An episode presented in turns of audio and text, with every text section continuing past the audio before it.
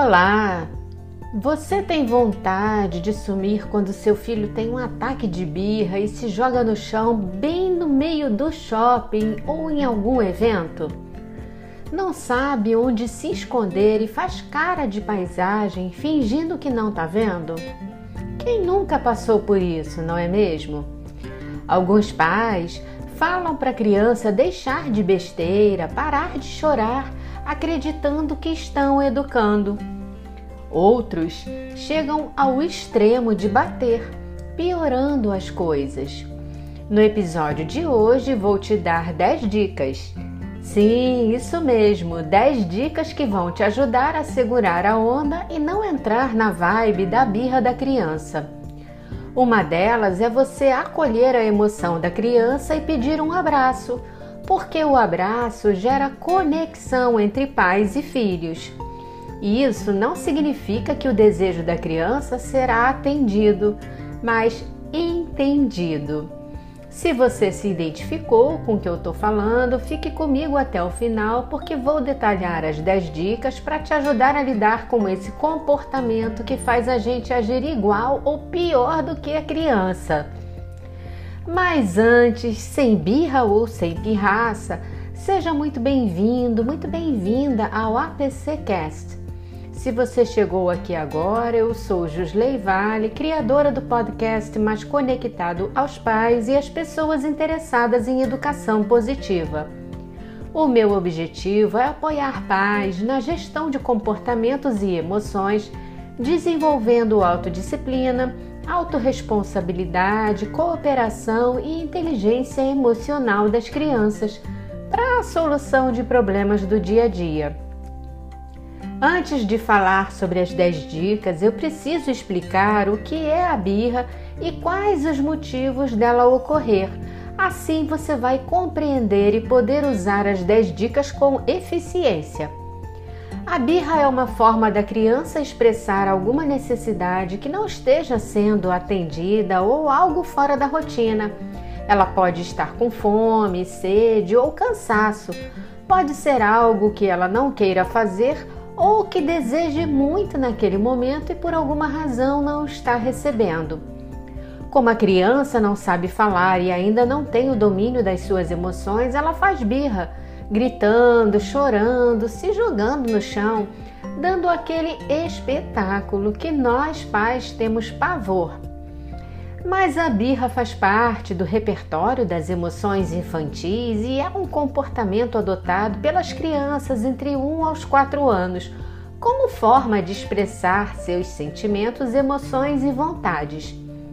Normalmente, a birra tem sua fase mais crítica lá pelos dois anos, por isso, esse período é chamado de Terrible Two, uma expressão em inglês que significa os terríveis dois anos, porque essa fase exige muita calma e paciência por parte dos pais ou responsáveis pela educação da criança.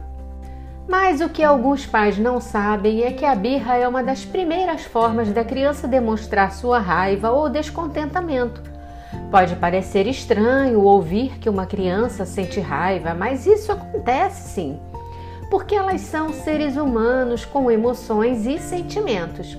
Usando uma linguagem mais científica, durante a birra há o que os especialistas chamam de sequestro da amígdala, que é uma glândula localizada no nosso cérebro e é uma das estruturas neurais mais importantes e responsável pelas emoções básicas.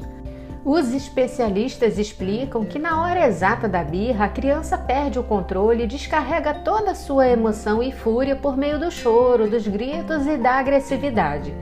Por isso chamamos de sequestro, por ser uma ação involuntária da criança, porque ela perde o controle das emoções. Nessa hora, há o que chamamos de encharcamento de hormônios do cérebro. Você pode achar estranho, mas a birra já é o início do desenvolvimento da inteligência emocional das crianças, que vai sendo trabalhada para que elas tenham o equilíbrio das emoções na fase adulta. E deixa eu te contar um segredo! Mesmo que a criança seja educada de forma amorosa, que seus pais sejam carinhosos e que o ambiente em que ela vive seja saudável, ela fará birra isso é um fato, porque a birra é a tradução das emoções primárias da criança e vale a pena explicar que não existe um padrão de frequência, intensidade e prolongamento da birra. Tudo pode variar porque nenhuma criança é igual a outra. Quanto à frequência, a birra pode se repetir várias vezes ao dia ou pode ser espaçada durante a semana, por exemplo. Mas se seus filhos fazem birra mais de uma vez por dia ou com muita repetição, fique atento. Não só eles, mas você também pode estar precisando de ajuda. É isso aí, meus amigos. Os pais necessitam de apoio para lidar com esse momento estressante, por isso vale o autoconhecimento e saber sobre o seu estilo de parentalidade. E por que que isso é importante? Porque a frustração, quando não bem trabalhada na infância, leva a criança a se tornar um adolescente revoltado que pode buscar pelas drogas como forma de compensação aos seus desejos não atendidos.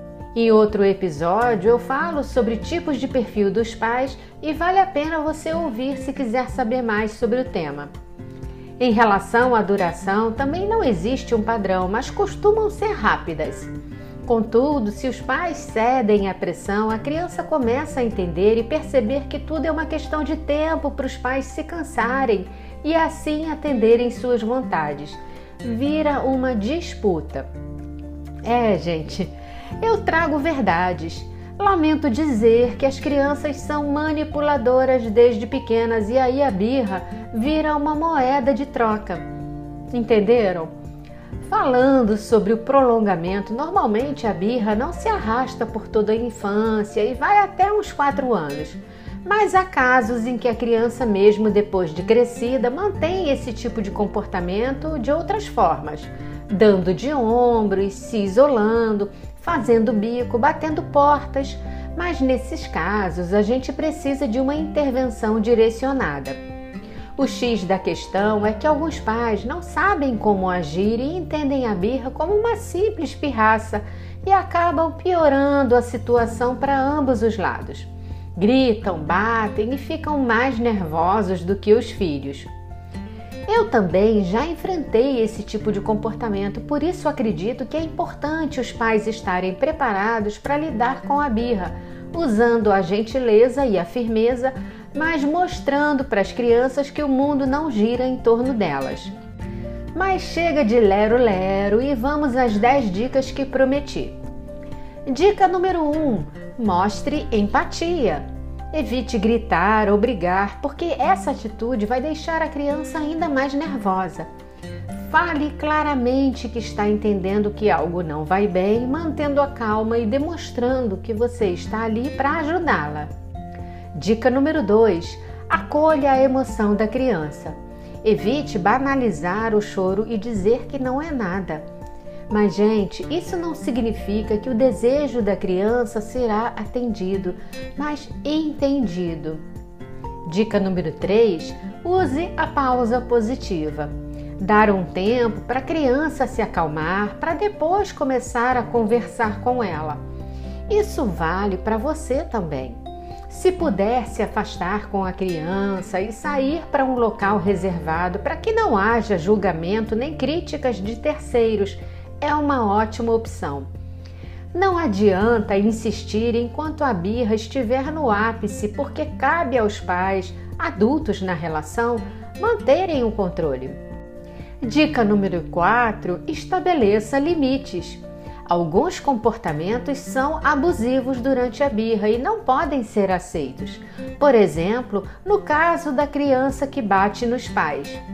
É necessário um limite e um não sonoro que deve ser dado usando a autoridade parental que cabe aos pais.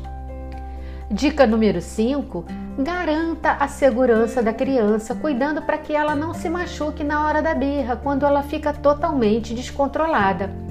Algumas crianças se jogam no chão, batem a cabeça. As crianças não possuem neurônios suficientes para realizar conexões neurais e retomar o controle rapidamente. A dica número 6 é peça um abraço para quebrar o padrão da raiva e acalmar a criança, porque isso gera conexão. Aliás, eu falo sobre conexão em outro episódio aqui no APCcast. Sugiro você ouvir porque vai te ajudar muito a sincronizar o seu Wi-Fi ao do seu filho. Beber água é a dica número 7. É, pode parecer bobeira, mas quando a gente para para beber água, ocupa a boca e não sai falando aquilo que não queria, como gritar, acusar a criança ou qualquer outra coisa que possa piorar a situação. A dica número 8 é escute. Use a escuta ativa, que é quando a gente escuta para entender e não só para responder. Isso ajuda muito a alcançar o que as crianças estão tentando dizer. A dica número 9 é tire o foco. Isso mesmo. Se seu filho está fazendo birra porque quer algo que não pode naquele momento, tire o foco do problema. Em vez de ficar dizendo não o tempo todo, contrariando a vontade da criança, chame a atenção dela para outra coisa que seja possível atender na hora. Um brinquedo, uma imagem, um animal super funciona porque você troca a lente da atenção da criança. E por último, a dica número 10: use a comunicação não violenta. Se você não sabe o que é, é uma abordagem desenvolvida no século passado por Marshall Rosenberg e disseminada cada vez mais dentro das famílias e até do mundo corporativo. Com a comunicação não violenta, você consegue se expressar de forma assertiva, mantendo o respeito mútuo. Eu sei que parece difícil, mas aproveite esses momentos de crise porque são oportunidades de aproximação e de aprendizado. Você já sabe que a Academia de Paz Conscientes está no Instagram, no Telegram, no Facebook e no YouTube e no meu blog com vários artigos. Assine a lista VIP para receber tudo em primeira mão. Obrigada por me escutar e divulgue o podcast para eu alcançar mais paz. Não escolhemos a forma como fomos educados, mas podemos decidir como vamos educar nossos filhos. E você? Qual será a sua escolha? Um abraço e até o próximo episódio.